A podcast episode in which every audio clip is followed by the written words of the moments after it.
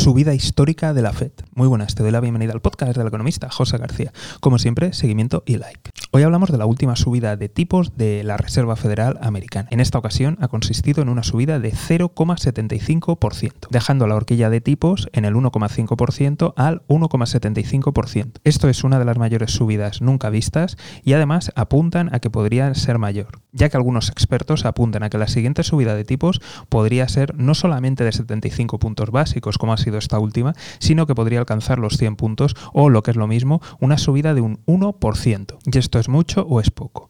Pues es muchísimo, y más viendo los niveles de endeudamientos que hay en el mundo entero, ya que muchas materias primas se negocian en dólares y muchos estados tienen su deuda denominada en esta divisa, que por cierto no controlan. ¿Volveremos a ver crisis de deuda como las del mercado asiático o como las que sufrió Latinoamérica? Puedes dejar tu opinión en comentarios. Desde aquí estaremos muy atentos y si no te quieres perder nada, ya sabes, seguimiento y like. Nos vemos aquí en el podcast del economista José García. Un saludo y toda la suerte del mundo.